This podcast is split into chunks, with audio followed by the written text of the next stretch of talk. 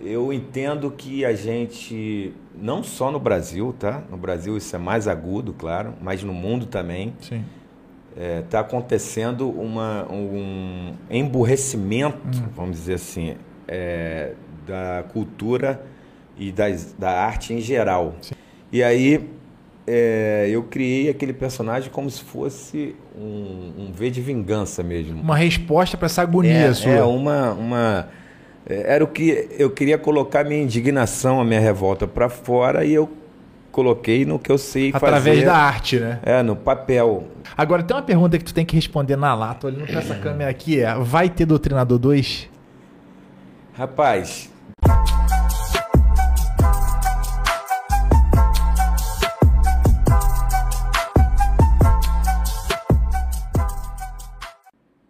Fala pessoal, bem-vindo a mais um Desperta Podcast. Hoje eu tenho um convidado mais que especial.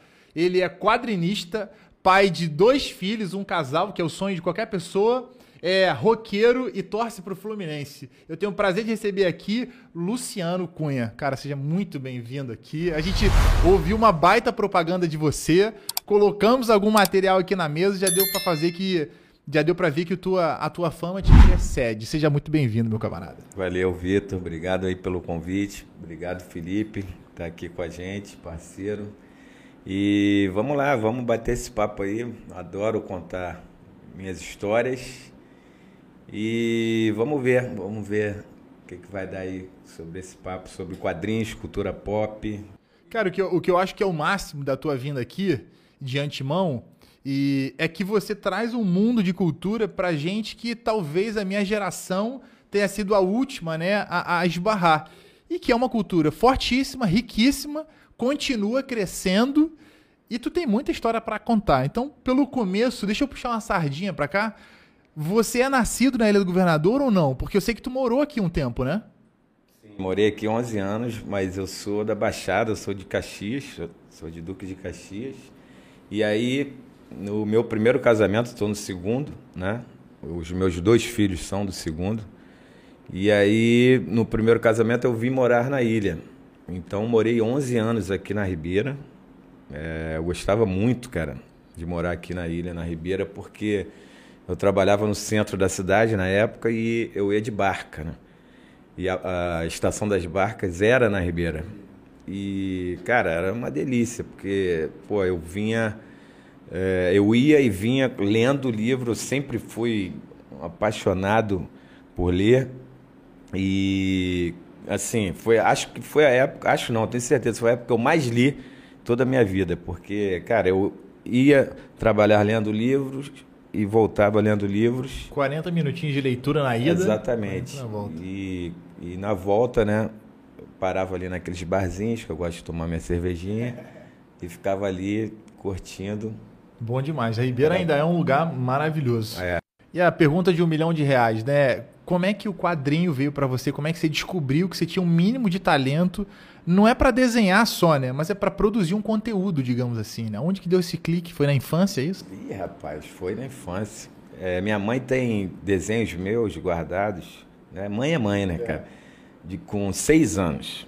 Entendeu? Então, e foi que a gente estava conversando um pouquinho, né, antes de começar. Meu filho também, o Miguel, vai pelo mesmíssimo caminho. E ou tá, com a mesma idade que você começou, né? É, exatamente. Ele está com seis anos, só que é, a gente, a gente que eu digo da família, já detectou que o moleque ele desenha mais do que eu na época, porque, né, como, te- como eu acabei de falar, é, minha mãe tem os desenhos de quando eu tinha seis anos. Faz um comparativo. E aí eu comparei e falei, caraca, o moleque é muito monstro, cara. O moleque é muito bacana. E aí, cara, eu sempre é, amei quadrinhos, sabe? Eu fui alfabetizado praticamente com quadrinhos. Essa coisa, essa relação com quadrinhos é tão visceral para mim na minha vida que eu lembro perfeitamente do primeiro quadrinho que meu pai me deu, cara. Ficou muito marcado, né? É, cara, eu lembro da cena, assim, eu lembro do quadrinho, que era um quadrinho do Homem-Aranha, lembro da capa, lembro de tudo, lembro dele comprando, lembro da mão grande dele me dando. Cara, é incrível isso. Porque que referência boa, né? Isso- Tem coisas que marcam a nossa, a nossa memória. O Homem-Aranha é o teu personagem favorito, não, né? Sim, sim. É. Não vão... só por isso, entendeu? Mas é por, por tudo. Eu acho o Homem-Aranha um personagem fantástico. Você que está atrás dos bastidores, você consegue captar detalhes que a gente, de repente, o que o público, de repente, não vê. É porque a composição do cartoon é melhor, da, do quadrinho é melhor do, do, do Homem-Aranha ou só uma, só uma questão de afinidade com a história, de repente? Sim, é, é afinidade com a história. Né? Eu acho...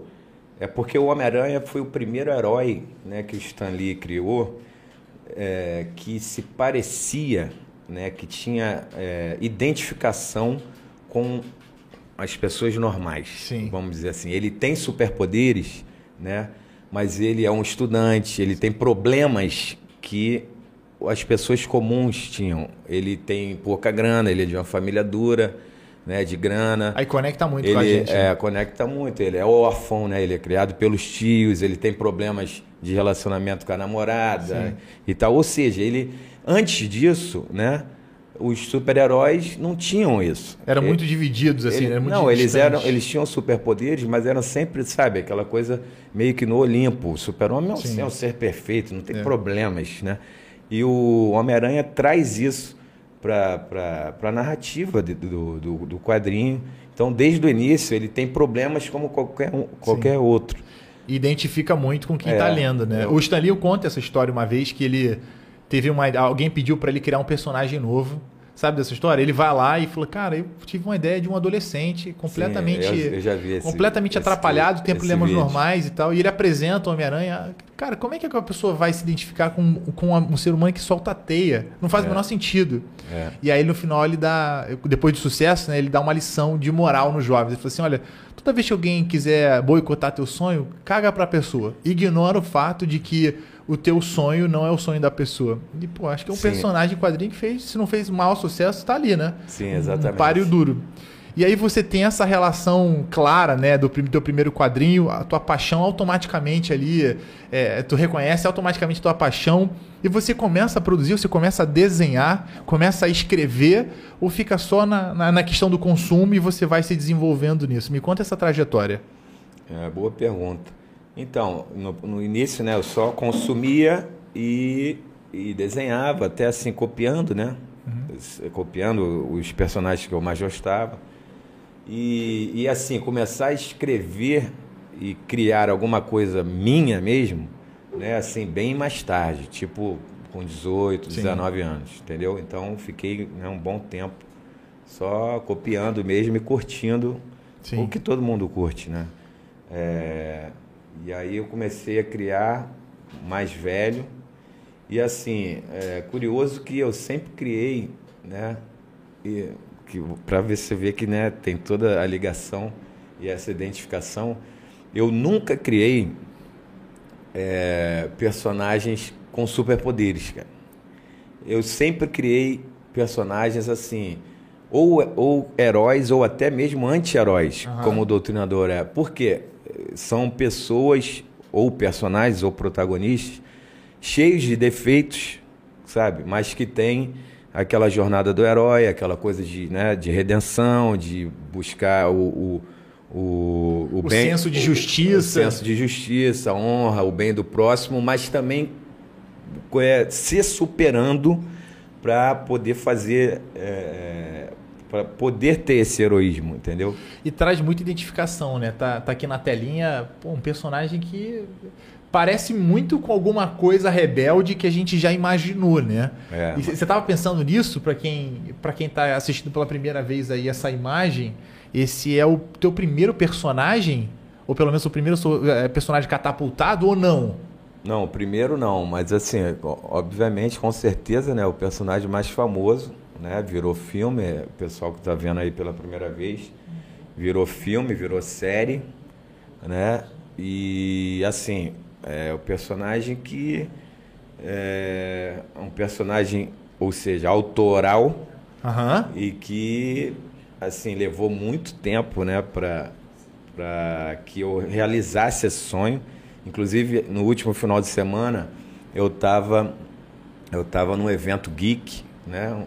É, e eu estava fazendo um tipo de palestra, eu estava fazendo uma apresentação. E aí foi muito legal porque a, a, a plateia estava muito né, assim, engajada, o pessoal estava interessado, perguntando bastante. E tinham dois né, jovens, bem jovens mesmo. Tinha uma menina e um rapaz que desenham também, né? Fazem lá seus, seus quadrinhos, estão começando. A menina tinha 14 anos, se eu não me engano, o menino tinha 15. E aí eles estavam perguntando, né? É, Pô, qual a dica que você me dá e tal. Aí já falei, tem um sonho ali, né? Serviu de inspiração já até, a, a, inclusive para gerações mais novas, né? Não, exatamente. Olha só, cara, eu fiquei muito feliz com isso que eu vou contar aqui para vocês. E aí no final, não, aí eu, aí eles me perguntaram e eu falei assim, cara, a primeira coisa, né, é, para quem faz quadrinhos no Brasil e, enfim, que quer trabalhar com arte e cultura no Brasil é não desistir. Cara, que dica valiosa. É né? a primeira coisa, não desistir. Porque aí eu dei o meu próprio exemplo, graças a Deus eu posso é, né, dar o meu exemplo, porque assim, eu demorei literalmente 30 anos para realizar esse sonho. Eu comecei a trabalhar com 16 anos.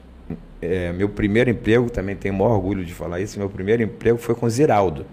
Eu fazia a revista do Menino Maluquinho. Ou seja, você começou com o pé direito demais. É, exatamente. Eu tenho, como eu falei, tenho orgulho disso, porque Ziraldo para mim é um gênio. E aí é, eu fazia a revista do Menino Maluquinho com 16 anos. E aí eu só fui, quer dizer, aí né, a vida correu, fiz um monte de coisa, bababá. Mas aí só em 2008, ou seja, eu comecei a trabalhar com ele em 1988. E aí só em 2008, não, perdão, em 2018 que o Doutrinador chega nos cinemas. Meu Deus do céu. Ou seja, 30 anos, cara. E aí eu dei esse depoimento lá né? Contando que nesse período você é, sofreu, de, é, pessoas te desacreditaram, né? Sim, claro. E não, eu trabalhei em vários, né? Trabalhei em jornais, trabalhei em agências de publicidade. É um, é um projetinho que nunca saiu do teu coração, da tua cabeça ali. É, né? exatamente. Trabalhei em vários outros lugares, né? Porque sempre foi muito difícil é, viver de quadrinhos no Brasil. Então, naturalmente, você, né? As pessoas que que desenham, que ilustram, que trabalham com ilustração vão trabalhar com, com publicidade, né, Sim. e tal. Eu trabalhei em agências, em jornais. E aí eu falei isso e, e depois quando terminou, eu estava lá fora, né, com o pessoal, aí a mãe da menina veio falar comigo, ela era super tímida, cara. Ela ficou assim atrás da mãe dela, assim, aquela coisa. Aí a mãe dela chegou e falou assim: "Pô, eu queria te, te dar um abraço e falar assim que é, a minha menina, ela desenha, ela me mostrou realmente, ela desenha bem, Sim. ela faz mangá, né? Uhum. A molecada hoje muito mais ligada em mangá. E ela, realmente ela tem talento, manda bem. E aí, só que ela estava desanimada. Falou assim, pô, mãe, isso aí não vai dar em nada e tal, não sei o quê. E aí a mãe falou assim, pô, ela de desistiu de desistir. Cara, que legal. Cara, foi muito legal isso. Que legal. Foi muito legal. Até assim, meio que me, me, me emocionou e tal. E aí é isso, cara. Pô, a gente que, que tem que amar mesmo. Tem que amar, né? E, e perseguir esse sonho. Eu sempre falo isso, sabe? Aí as pessoas. É, assim, eu acho que essa, na verdade, acho que é meio que, que é a, a minha missão com essas coisas todas, sabe? De, de. Não é provar, mas ser um exemplo de que perseverança, sabe, e trabalho duro, pô, podem Podem, e recompensam, né? É, recompensam porque você não só é, aprendeu a unir os três fatores, né? Que é desenhar, montar um enredo, uma história para esse personagem e também apresentar isso para o mundo, né? Porque o Doutrinador tá em vários países. Tá em oito países. De oito para 30 é um pulo. É. Mas virou filme, virou série. Sim. Olha que loucura, cara. Aí tá aí, ó. É, aí não tem... Isso aqui é o quê? França? França, é. China? Não, esse aí é Coreia, Coreia, Coreia do Sul, Japão? Japão, Estados Unidos e ali é o, Brasólia. o Brasil. Sensacional. Você. Aí foi de... para Rússia também, Rússia, é, Itália, Índia e, por incrível que pareça, Mongólia. Que legal, cara. É. E, e tem uma coisa que é interessante aqui que assim que você sentou aqui eu pensei em te perguntar. É, quando você tem um artista desse produzindo um conteúdo é tão complexo, né? Porque, enfim, tem que unir os três fatores que eu citei aqui.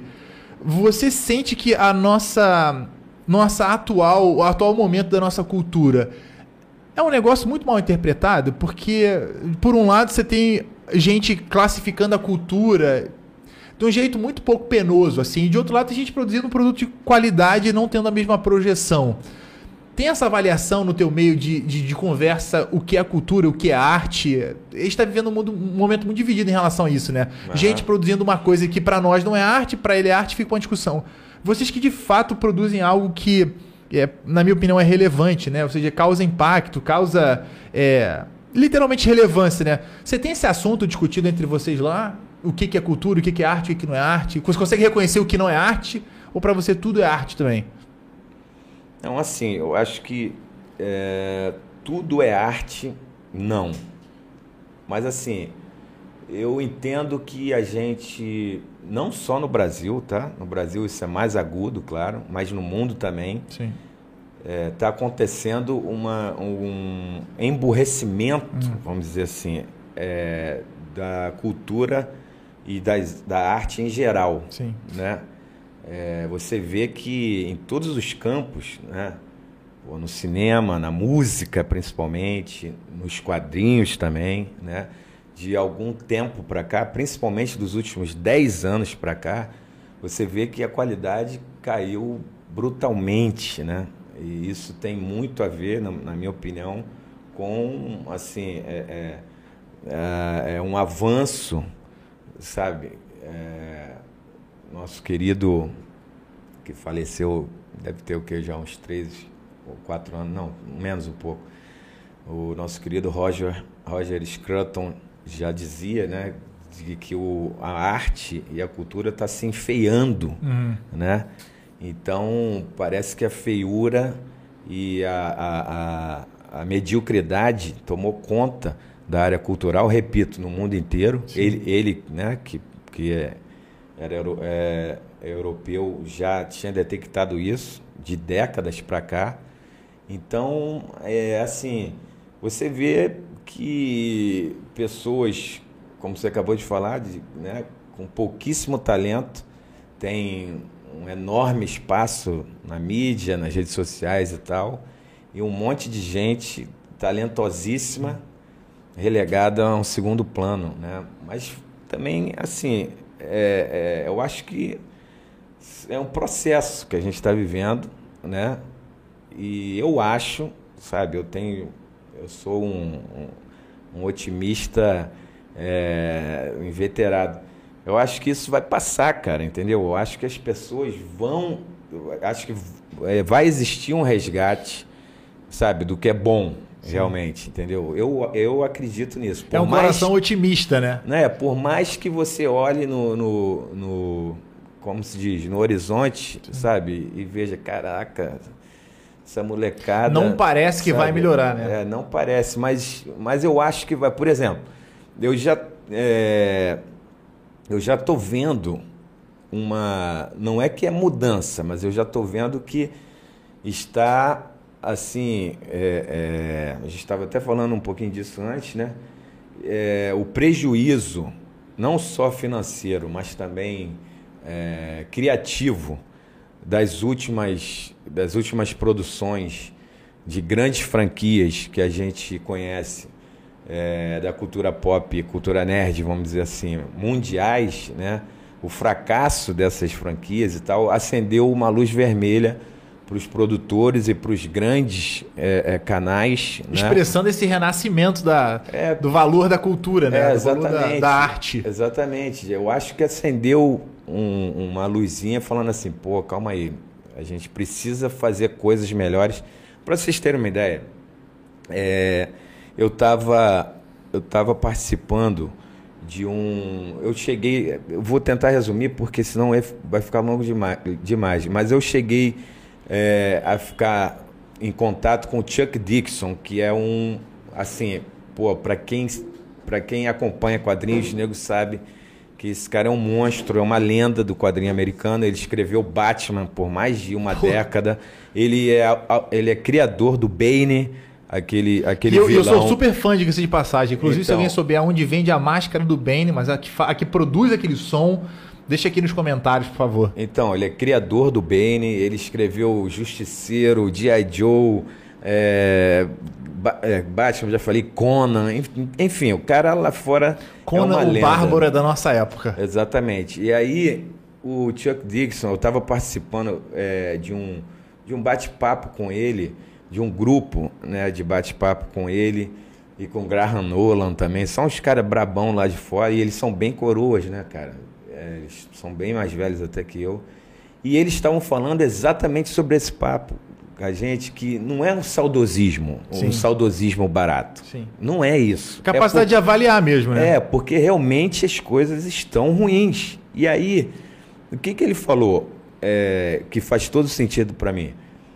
Os roteiristas que estão saindo agora, assim, vamos supor, da sala de aula, uhum. são deixando as, as faculdades para ingressar, né? aí nos canais de streaming que a gente conhece, que é o que domina hoje a cultura pop, Netflix, Amazon e assim por diante. Então, os, eles, infelizmente, né, eles não beberam na, na fonte de mestres como Stan Lee, como, uhum. porra, enfim, eu vou ficar falando aqui até amanhã, Roy Thomas e Jack Kirby. E aí o que, que acontece? Eles não conseguem não adianta, literalmente não conseguem suplantar esses mestres ou fazer pelo menos é, é, é, produções parecidas em, em criatividade, inventividade, sabe? E aí o que, que acontece? Para ele, para o Chuck Dixon, ele, ele fez uma, uma, uma avaliação que, que me. não é que me chocou, mas que me deixou assim. Ele falou assim, então essa geração, é, é, apoiada até né, pelos, pelos, quem, pelos tomadores de decisão desses canais, uhum. dessas produtoras famosas, eles decidiram é, acabar com esse legado. Por quê? Porque eles não vão conseguir suplantá-los. Já, já, já, acendeu uma, uma, luz ali, né? Já, um alerta. É, né? Ele falou assim, cara, porque realmente, se a gente for pensar bem, como vai existir uma figura, uma mente Sim. criativa que possa nos dar personagens tão relevantes e tão icônicos como o Stan Lee fez. Stan Lee criou o Homem-Aranha. É a sensação de que nunca mais vai ter um Stan Lee, né? Porque a, a, parece que a, a, indústria ela tem, ela, ela, entrega muito por causa do hype. A sensação que eu tenho como leigo, sim, sim. que tem um, um hype que ela tá entregando para abafar aquilo. E aí você não vê só isso nos quadrinhos, você vê isso no cinema. Sim. Antigamente o cinema era o seguinte, lançava-se um filme, a expectativa era enorme e o, e o filme entregava aquilo, aquela história, se conectava uhum. uma coisa a outra. E aí você teve uma explosão da, da DC e da Marvel e você ficou muito... Parece que com a chegada dos streamings, né, o, o volume de filmes é, entregues aumentou e parece que a, que a relevância diminuiu. Então a gente, você liga hoje em streaming, óbvio que você já viu muito mais filme do que se via antigamente, mas você procura mesmo um filme bom e você não acha. Uhum. É, tem até um, um, um, um, Instagram que eu vou lembrar e vou colocar aqui na, na legenda, que ele fala qual é, o, quais são os filmes né, de cada categoria que são minimamente relevantes, que vale a pena você investir uma hora e meia ou duas horas para você se divertir, se desfrutar. Porque que que é, o que, que é o quadrinho, né? O quadrinho e o filme é, é, é aquele livro mágico que te leva para uma outra realidade e te tira daqui. Ele te tira da tua monotonia, te prende. Tanto que você vai ler um livro hoje, você. É, eu, eu, por exemplo, eu, eu amo o meu devocional de manhã. Então a Bíblia, para mim, é, é um lugar assim, absolutamente fantástico. O jeito que discorre a literatura e a verdade que eu acredito naquilo. E eu não consigo simplesmente ler um pedaço da Bíblia. Eu leio aquele conteúdo, um capítulo ou cinco capítulos, eu leio aquele conteúdo e vou para a internet entender aquele cenário. Sabe? Quem eram as pessoas, como, como, como elas se locomoviam, como era o cenário ali, como é que estava destruído. E porque a, a, capacidade que, que a Bíblia tem de te entregar uma realidade, uma verdade, ela é gigantesca. E aí eu, eu, se, eu sempre lembro da característica que a Bíblia tem de encontrar, de encontrar em você a capacidade de entender ela. E eu acho que o quadrinho tem uma relevância em relação a isso, né? É, como a gente falou sobre o Homem-Aranha, ela se identifica contigo. Então, o sim, objetivo sim. do quadrinista, de repente, entre muitas outras coisas, é encontrar em você, sabe, um tesouro perdido. A capacidade de se conectar com aquela deficiência ou com aquela qualidade do personagem, né? É, a minha pergunta é: quando você foi construir o doutrinador, você se baseou em quê? Ou em quem? Dá para dar esse, essa revelação? Então, então, o doutrinador, né, para quem não conhece, quem está nos vendo a primeira vez aí, o doutrinador é um vigilante, né, mascarado, é, no melhor estilo, né, um monte de gente é, compara assim como se fosse uma mistura de Batman com Punisher, com Rochek. Bem bad boy, né? É, com V de Vingança um pouco. E, e assim, até com Travis Bickle do, do Taxi Driver, né? Porque ele é, um, ele é um cara revoltado contra o sistema político, contra a nossa classe política. E ele começa a se vingar, a fazer justiça com as próprias mãos. Então, quando eu criei o Doutrinador, em 2008, hum. é, eu sempre fui muito politizado, né? Da minha galera, assim, dos meus amigos, sempre fui mais politizado.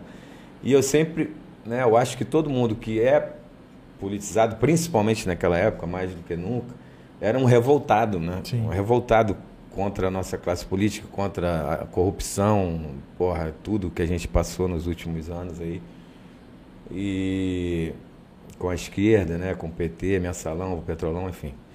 E aí é, eu criei aquele personagem como se fosse um, um V de vingança mesmo. Uma resposta para essa agonia é, sua. É, uma, uma é, era o que eu queria colocar minha indignação, a minha revolta para fora e eu coloquei no que eu sei Através fazer. Através da arte, né? É, no papel, entendeu? Então, assim, desde o início, desde muito do início mesmo, é, por causa disso, né? As pessoas se identificaram muito com o personagem, porque pô, praticamente todos, né? Todo mundo é revoltado Sim. também um pouco com. Todo mundo tem essa. Pelo amor de Deus, quem não tem tá com um problema é, sério. É, exatamente. Então, é, desde muito cedo eu sabia que eu tinha um, um, um produto, vamos dizer assim, potente na mão, porque a, a identificação era muito grande Verdade. das pessoas. E aí é, foi assim, eu criei, criei, eu trabalhava numa agência de publicidade na época, e aí eu mostrei às pessoas, meus amigos que trabalhavam comigo, e aí todo mundo, cara, isso aí é muito maneiro, tu tem que publicar Aceitação isso. imediata, né? É, aceitação imediata. Ele nem era assim, ele, ele não tinha máscara, não tinha... Ele não era tão sombrio assim, era um cara normal. E, e depois é, em 2013, uhum. que ele dormiu cinco anos lá na gaveta.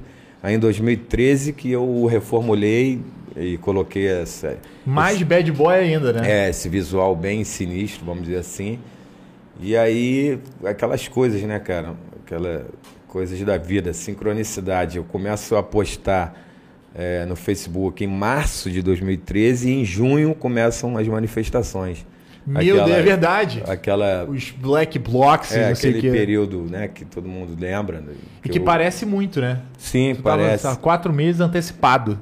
É, e aí o, o, personagem ganhou muita relevância, eu surfei aquela onda de indignação geral, né? Que o brasileiro é, é, decidiu sair às ruas e tal. Sim. A gente vive, né? É, desdobramentos daquela, daquele período até hoje, na minha opinião. Sim.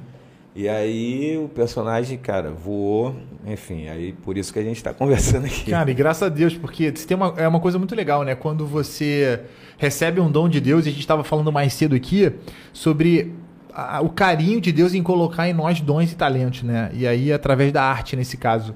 E como é legal, né? Como é uma, eu acredito que o coração de Deus se satisfaça com isso em partes, que você consegue entregar aquilo que Deus te confiou, né, cara? Você, você, aplica, né? Você vive essa realidade daquilo que Deus te compartilhou, porque eu sou capaz de fazer um desenho desse. Agora, tem um episódio na tua história que aí eu, eu fiquei, que eu achei que é o máximo. Você é um roqueiro, e eu não sei Sim. há quanto tempo, mas me parece ser uma, uma tradição do rock muito extensa. E tem um camarada do rock aí que vestiu tua camisa. Como é, como é que foi? Você estava esperando isso ou foi uma, ou foi uma surpresa? Cara, isso aí foi muito. Isso aí foi mó barato, cara. Conta pra surpresa, galera quem é esse cidadão. Foi hein? uma surpresa total. Para quem não conhece ou, ou, assim, não gosta de, de, rock pesado, de heavy metal, esse cara aí é o Bruce Dixon, vocalista do Iron Maiden. Né? O Bruce teve aqui em 2000 e tal, é 2018, acho que o é 2018 2019 foi no último Rock in Rio. Quer dizer, sem ser esse agora, né? O outro, antes da pandemia. E eu encontrei com eles, encontrei com a banda, tenho foto com o Steve Harris também, com o baixista. É, porque um amigo meu, é, é, ele tem ligação com, com ex-jogadores de futebol, assim, a galera da antiga, de Jalminha, Luizão e tal. É, Donizete Pantera, que jogou no, no teu time. E aí, é, o Steve Harris, que é o baixista do Iron Maiden, ele adora futebol, né? O Iron Maiden tem até uma, uma, uma camisa, né? Eles têm uma ligação muito forte, inclusive, com o Vasco, né? E, assim, e eles iam jogar um futebol, jogaram, né? Teve um futebol na, no, no campo do Zico, lá no CFZ, lá uhum. no Recreio. E aí, esse meu amigo que capitaneou ali a galera da antiga para jogar e eu cheguei, ele falou, pô, tu quer ir? Eu falei, mas é claro que eu quero.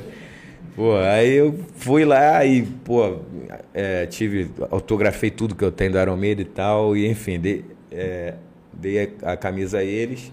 Mas só que o que acontece? Isso foi em 2019 e agora, isso tem pouco tempo, deve ter no máximo um ano. E aí, de repente, né, cara, quantas camisas. O, Bruce o cara Dixon. guardou a tua camisa para usar em momento oportuno, digamos assim, né? Não, eu acho que. Eu acho não. Ele guardou, né? Levou a camisa e tal. E tava lá na, na, na, na gaveta na dele, no armário dele. dele.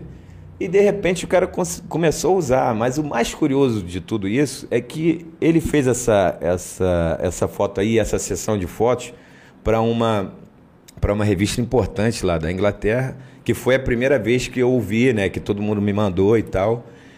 Só que depois o cara começou a usar que a camisa é preta, a camisa ficou cinza, cara. Porque ele, cara, ele Ela usou... já tá com um aspecto diferente da tua aí. É, é, ele usou muito. Eu tenho várias fotos do Bruce Dixon com a camisa. Cara, que legal. Entendeu? Inclusive, assim, tem uma. Ele dá palestras também, né? Esse cara é um, pô, um fenômeno. Ele, ele é piloto. Ele é piloto de avião? Ele é piloto. Ué, ele que pilota o, o avião do Iron Maiden. Tu não sabia disso? Não sabia dessa. Pô, é ele que pilota. Ele é esgrimista, é medalhista de, de esgrima, é cervejeiro, né? Ele faz a cerveja do Iron Maiden, ele que fez a fórmula, é empresário, enfim, palestrante. O cara. E aí, é, ele ele também tem um vídeo dele fazendo uma palestra cantando Tears of the Dragon com a camisa também, ou seja, o cara, pô, fez, enfim. É, Levou é, para um outro patamar, né? Cara, isso é muito gratificante. E muito mostra gratificante. muito também o sucesso do Doutrinador, né? Que tá em algumas plataformas de streaming, né? Uhum. Mano, várias, né? Quais que plataformas de streaming tá o Doutrinador? Não, então, é mais fácil falar em, em qual ele não está, porque que ele só não tá no Netflix, cara, porque o, o Doutrinador, ele foi um, um, um ele foi uma produção é, que teve uma grana também da Turner, que é a Turner, é, Turner International, né? uma produtora que é da Warner, né? da, é, que é da Warner. Então, eu não sei porque a, a, a produtora daqui, que é a Paris Filmes, me falou mas eu esqueci, eles não têm um acordo, sabe? A Netflix com a Turner, eles não, não é que não se dão, não existe isso, né? Sim. Mas eles não têm acordos em relação a algum, alguns tipos de produção. Entendi. E aí o Doutrinador não está na Netflix, mas aí HBO, Amazon, YouTube, enfim, tudo. Você tem noção que uma história que você construiu, né? depois de tantos anos, está só no HBO e em muitos outros streams. É. A ficha já caiu ou você ainda vive essa... Não, essa, a... essa delícia dessa realização, né? Não, então, a ficha já caiu, tem um tempo, né, cara? É, a, na verdade, a ficha caiu quando eu estava. É, eu participei das gravações, né? Pô, que eu, legal! É, eu sempre deixo isso bem claro, que eu sempre vou ser eternamente grato aos produtores, né? Aqui, os brasileiros, o, o, os produtores da Downtown, Bruno Weiner, e da Paris Filmes, Márcio Fracaroli e o Sandy que me convidaram para participar do filme. Eu coescrevi o roteiro do Pô, filme. Que legal, cara. Entendeu? Isso é raro. Né? No, geralmente o autor de, de um livro, Não de um participa. quadrinho. É, de, geralmente o cara é, ele vende ali, negocia os direitos autorais e o Toca produtor vai, irmão, tchau, vai tocar a sua vida. Mas eles me convidaram para escrever, eu fiz parte da sala de roteiro. Pô, que legal. E também, assim, cara, eles me deixaram muito perto da produção toda. Eu participei de tudo. É óbvio, sempre também deixo isso claro, é óbvio que eu não tinha a palavra final, de, né? Mas eu participei da escolha de, é, do elenco. Mas isso, isso, mostra o carinho que ele tem pelo personagem, né? Tipo assim, Sim, é uma coisa... participei da, da, trilha sonora, de. Cara, de tudo, tudo. De, assim, muito perto. Muito eu perto. presumo que a trilha sonora seja rock. Com certeza. Com certeza, né? Não, tem, tem bastante rock pro pessoal que não ouviu. Pô, a, a trilha é muito bacana, a trilha do filme, muito bacana, mas também tem assim um pouco de rap, rap pesado, sabe? Entendi. Rap com Pra dar um clima, né? Pra dar um É. clima pra personalidade do, do, do É. teu personagem. Agora, tem uma pergunta que tu tem que responder na lata, olhando pra essa câmera aqui, é, vai ter Doutrinador 2? Rapaz, por enquanto não. Mas É. existe a chance disso acontecer? Não, existe. As, as chances sempre, sempre existe, né? Mas assim, o, o- assim, o, o- a indústria do audiovisual brasileiro, ela depende muito ainda do poder público. Sim. Muito, muito. É uma- E não é uma realidade favorável agora, né? Temos Exatamente. críticas a fazer. É, exatamente. Então, assim, é, o doutrinador ele tem que esperar um pouco para ver que, como vai ficar toda essa a nossa indústria.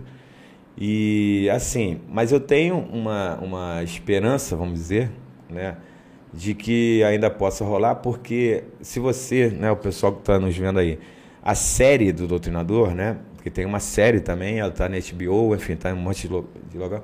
Se você botar no Google lá, Doutrinador, a série, no Google, Uhum. aparece assim, né, qualquer coisa que você bota sobre uma produção audiovisual, tem do lado assim a, a reação do público, né? E aí o doutrinador tem uma aprovação do público de 95%. É muito alto. É muito alto. É muito alto. Então, assim, um produto que tem uma aprovação de 95%. Com né, certeza, né? Tem apelo para uma tem- segunda etapa, tem né? apelo. É, então, vamos, vamos ver no que vai dar. Vamos esperar. você que ainda não assistiu o Doutrinador, entra aí no HBO, enfim, nas outras plataformas aí e assista, principalmente a, a série, né? Porque parece que o enredo é genial. A gente, conversando antes dele chegar, tem uma turma aqui no podcast que é super fã. E eu acho que vale a pena né, você deixar seu comentário aí se você já assistiu. Se não assistiu, corre lá. Depois volta aqui pra comentar com a gente. É terminantemente proibido dar spoiler aqui, hein? Fica avisado. E não, não só satisfeito com o Doutrinador, você vai e tem um novo personagem aí pra divulgar pra turma que são esses cartazes que você trouxe. É, vou deixar os cartazes aí. pra Me fala quem é esse camarada e, e o enredo dele, né? Então, esse aí é o Senhor Agora, que eu criei há pouquíssimo tempo, tem assim, não tem nem dois meses. E ele é fruto, assim, do momento que eu tô passando também, como eu acabei de falar aqui, né? Eu fiz, aniversariei agora no dia 8 de setembro e fiz 50 anos. Né? Muita gente né, fala que não parece, Tá bem demais, eu fiz, né? eu fiz 50 anos e, e, assim, confesso pra galera aqui, pra vocês, que deu uma pesada, sabe? assim, pô, cheguei assim no meio, falei, caraca, Meio século. meio século deu aquele pô. E aí, é, pessoal, não estou em crise existencial, nada disso. né? mas, mas assim, você começa, o que eu acho natural, né? Quando você é, né, pô, chega a uma certa é, maturidade Aham. né, da vida, você começa a pensar na vida de forma diferente e Repensar, né? repensar várias coisas e, e, e, assim matematizar o tempo, porque aí, né, você quando você eu cheguei e falei assim, pô, eu já tenho menos tempo, né, para viver do 50 que anos atrás. do que eu já vivi, né? Então, é, e aí nessa, né, nesses pensamentos eu me lembrei de uma de uma figura, vamos dizer assim, né, de um personagem que me marcou muito lá na minha infância, infância mesmo, pequenininho, igual meu filho está hoje, 6, 7 anos, né? Como você falou, tem um casal de filhos, o Miguel tem 6, Maria Flor tem 8. Beijo, Miguel e Maria Flor. E aí, é, eu lembrei do Capitão Asa. Vocês são muito jovens, não vão lembrar. É, o, o amigo ali, é, mais cascudo, lembra. Então, o Capitão Asa era o meu herói, porque o Capitão Asa, pessoal, era um apresentador de TV. Ele tinha um programa de TV é, que a- ele apresentava desenhos infantis. É como se fosse a Xuxa da minha época. E o cara, ele, ele para mim, o pequenininho, ele era como um herói para mim, porque ele era um cara que apresentava no, o cenário era tipo uma, é, uma espaçonave. Pô, é Xuxa mesmo. É, ele tinha um, um capacete de aviador que pra gente na época era, sabe? Se você vê, se a galera entrar agora e procurar no Google, vai falar assim: "Caraca, que coisa tosca". Era muito tosco, mas pra gente na época era o máximo, cara. Entendeu? O cara ali era um, um cara do espaço. E aí e- esse- essa figura, o, o Wilson Viana, né, que fazia o do Capitão Asa, ele, ele visitava os colégios. Ele Pô, que ia- maneiro, cara. E ele foi no meu colégio, cara. E assim, cara, aquilo era simplesmente, porra, o cara tá aqui, o meu herói da TV, o cara tá aqui, eu queria tocar nele, tirar foto, sabe essas coisas? Que legal, cara. E aí eu falei assim, e como seria se, se é, o, aquele herói da TV, que era um herói nacional, ele era, ele era da TV Tupi, depois foi pra Globo e tal, o cara era conhecido no Brasil todo. E aí eu criei o Senhor Agora nesse sentido, um cara que já tá, né, cascudão, velhão, um tiozão, e ele já foi um cara muito famoso, e ele era tido como um herói, só que ele não tem superpoder nenhum.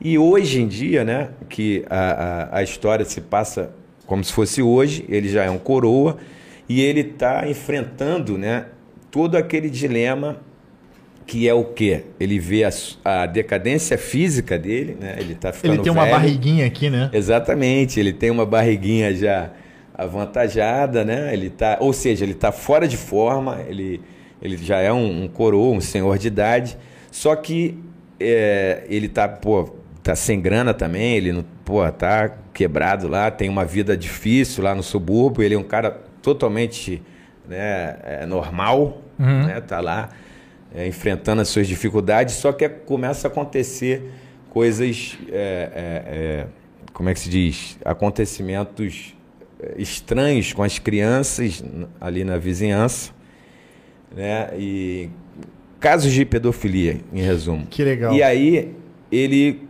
descobre o que é e aí ele enfrenta né, a encruzilhada da vida, que é o seguinte: ele faz alguma coisa, mesmo, né, mesmo velho, velhinho, barrigudo e tal, ele faz alguma coisa, ou, ou, ou seja, se coloca em perigo, ou deixa aquilo passar e faz vista grossa.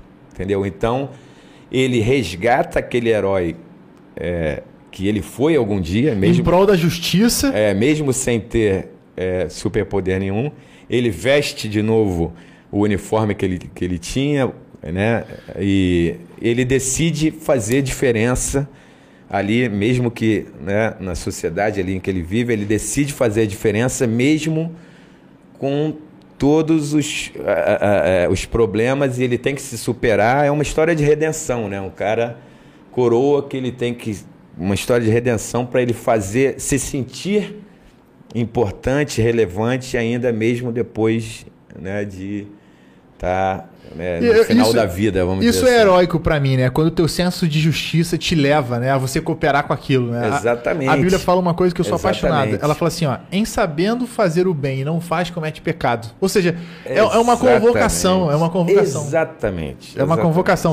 É E eu uma achei muito legal que essa última imagem que eu mostrei aqui, desse, desse cartaz aqui, tá ele é, com- numa roupinha antiga, com faixas na mão. Você vê que ele tá com uma espécie de coturno ali e tem um rapaz aqui no chão. Ou seja, É. ele tá de fato, parece ser dentro de uma casa, né? Ele tá de Sim, fato sim. exercendo justiça com as próprias mãos, né? É, no caso de um quadrinho absolutamente É aquele- é como- recomendável. como, você falou, né?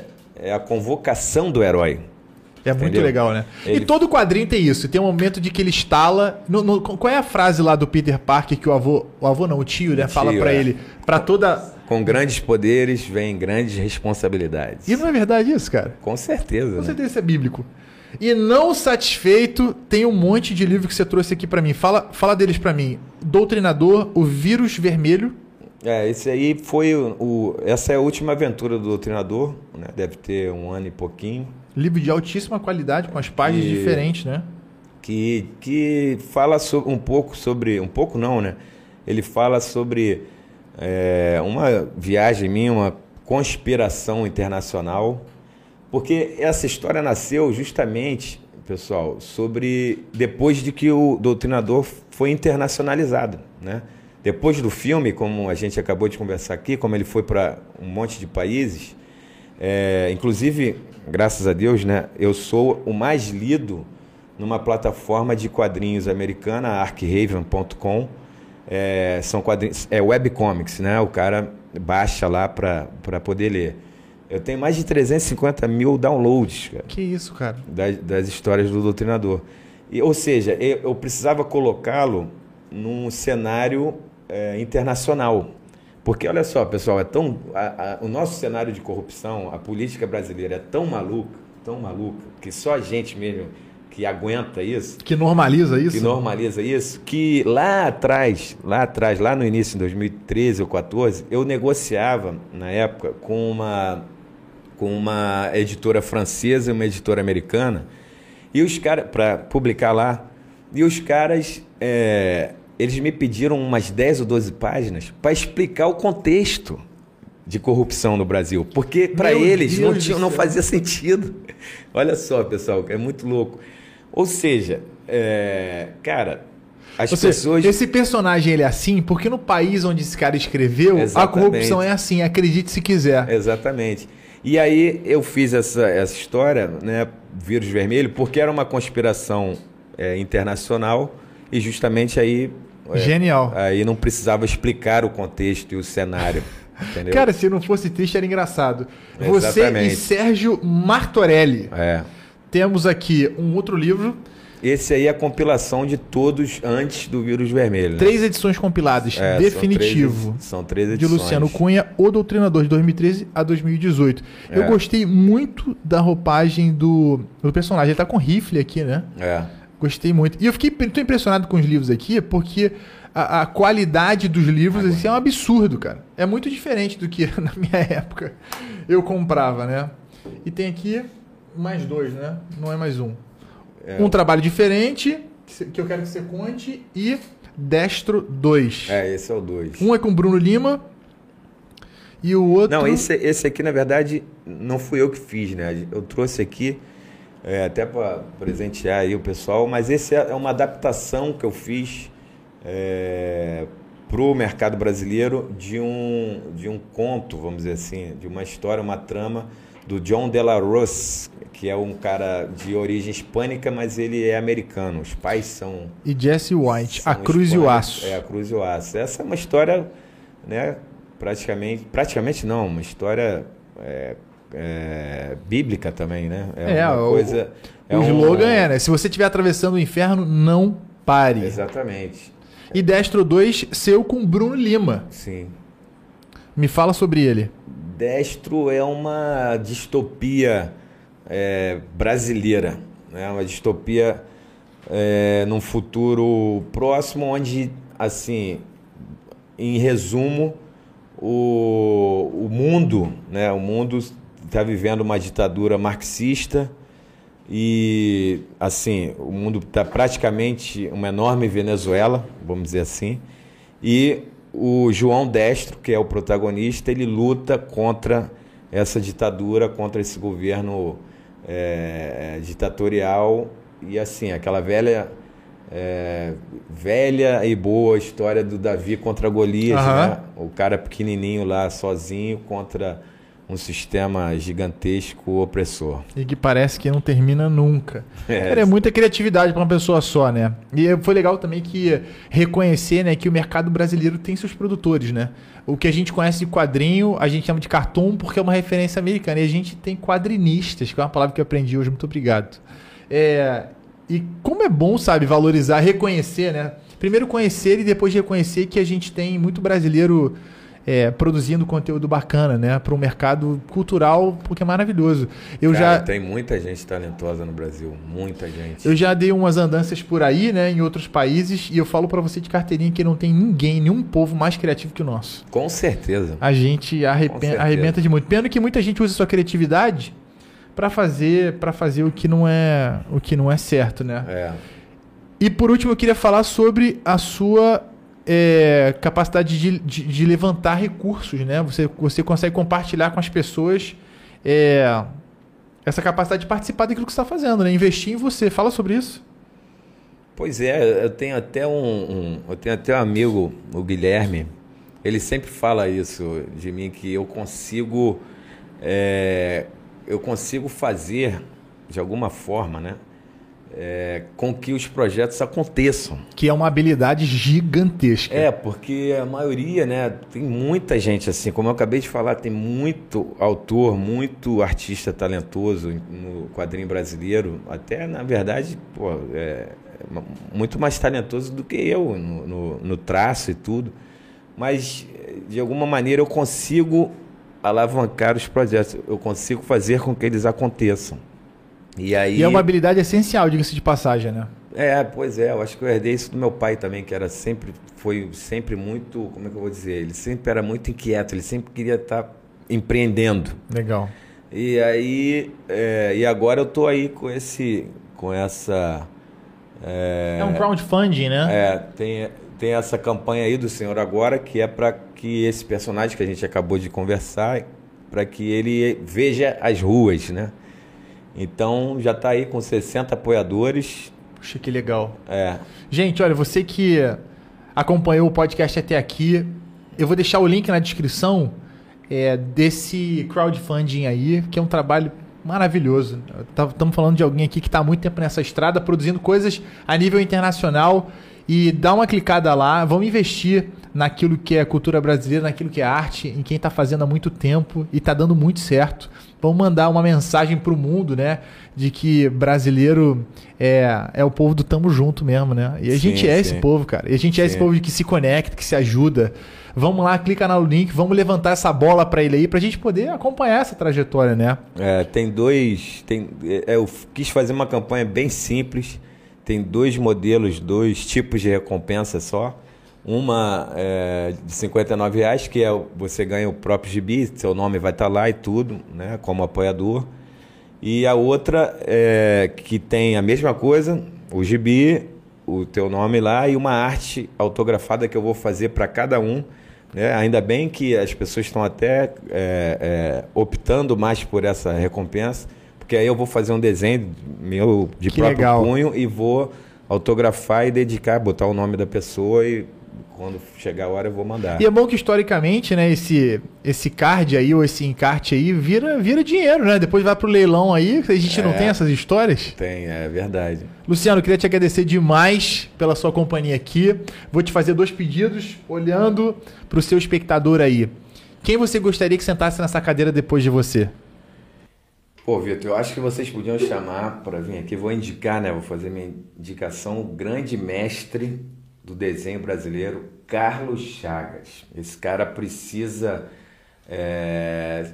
Eu, eu brinco que se ele fosse americano, ele tinha uma estátua, porque o cara é literalmente um monstro do quadrinho brasileiro, da arte brasileira. O cara desenha muito. E assim, ele já está cascudão, né? Já está. Acho que o nosso querido mestre Chagas já está com 70 talvez, e ele precisa ser. É, não é que ele seja precisa ser resgatado, mas a gente precisa ouvir mais esse cara, sabe? Ele com certeza ele vai contar histórias assim saborosíssimas aqui pro, pro teu público, pra galera. Então, Carlos Chagas, vamos ver se a gente consegue trazer. Com certeza, ele vamos é, tentar. Ele é bem recluso, ele é difícil de tirar. A gente o, ganha ele, a gente ganha. o lá da, da, do AP dele, mas, cara, seria grandes histórias aqui para vocês ouvirem. Na tua expressão dá para ver que é alguém que realmente importa para você, né? Sim, sim. E principalmente, é, né, essa, mais uma dessas. Eu não acredito em coincidência, né? sim. né? Pô, Deus, pô, a gente sabe que, que sim é, a gente sabe que ele opera né, é, esses milagrezinhos diários e, e eu não sabia, é, realmente não sabia que o Carlos Chagas tinha desenhado os quadrinhos do Capitão Asa lá nos anos 70. Meu Deus do é, céu! E aí, é, quando eu descobri, né, a gente, a gente tem um, a gente é próximo assim por causa das redes sociais, a gente, eu tenho o contato dele. Aí eu falei, pô, mestre, Pô, tu desenhou? Ele falou, é, desenhei e tal. E aí a gente. E, e, aí ele me mostrou, né? Ele me mandou algumas coisas dos originais que ele tem ainda. Pô, com aquela. Com todo aquele talento que Deus lhe deu.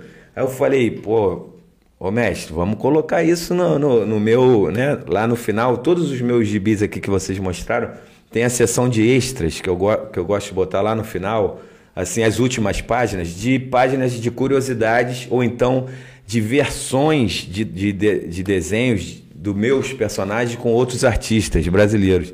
E, pô, eu vou fazer de tudo para que o Capitão Asa do, do, do mestre Carlos Chagas esteja é, no final da, do, do Senhor Agora, da edição, e até, quiçá, né, vou tentar também, é, porque ele não tem a história completa, né, porque é muito antigo. Sim, sim. É, vou tentar resgatar esses originais também para publicar a história do Capitão Asa de novo no traço dele.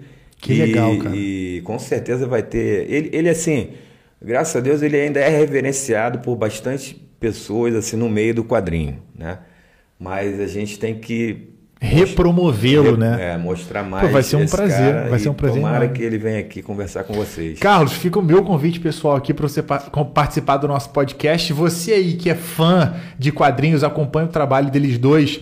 Vamos fazer com que esse vídeo chegue nele. Eu vou contar com você aí, não só curtindo, comentando, mas compartilhando esse vídeo para chegar lá. Coloca aí, né, em que minuto a gente fala dele, porque vai ser uma honra, né, trazer um brasileiro que tem um talento desse, colocou, realizou seu sonho.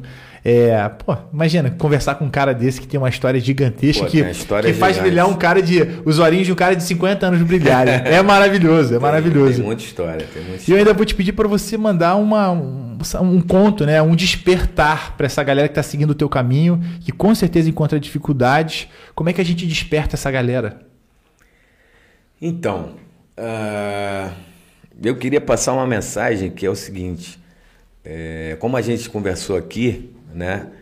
A cultura pop, ela está muito enviesada por uma agenda que eu não acho correta e eu acho, né, na minha opinião, que é uma das molas propulsoras que está fazendo com que a cultura pop em geral, é, como a gente conversou, decaia hum. e perca bastante a qualidade então eu queria deixar um recado para essa molecada mais jovem procurar as coisas antigas, né? Procurar as fontes antigas, da onde essa galera bebeu é, para fazer, quer dizer, da onde essa galera não bebeu uhum. para fazer as coisas, criar as coisas que que eles estão vendo hoje, porque eu tenho certeza que eles vão encontrar lá outros valores, Sim. valores melhores que agregam de, que fato, agregam né? de fato, né?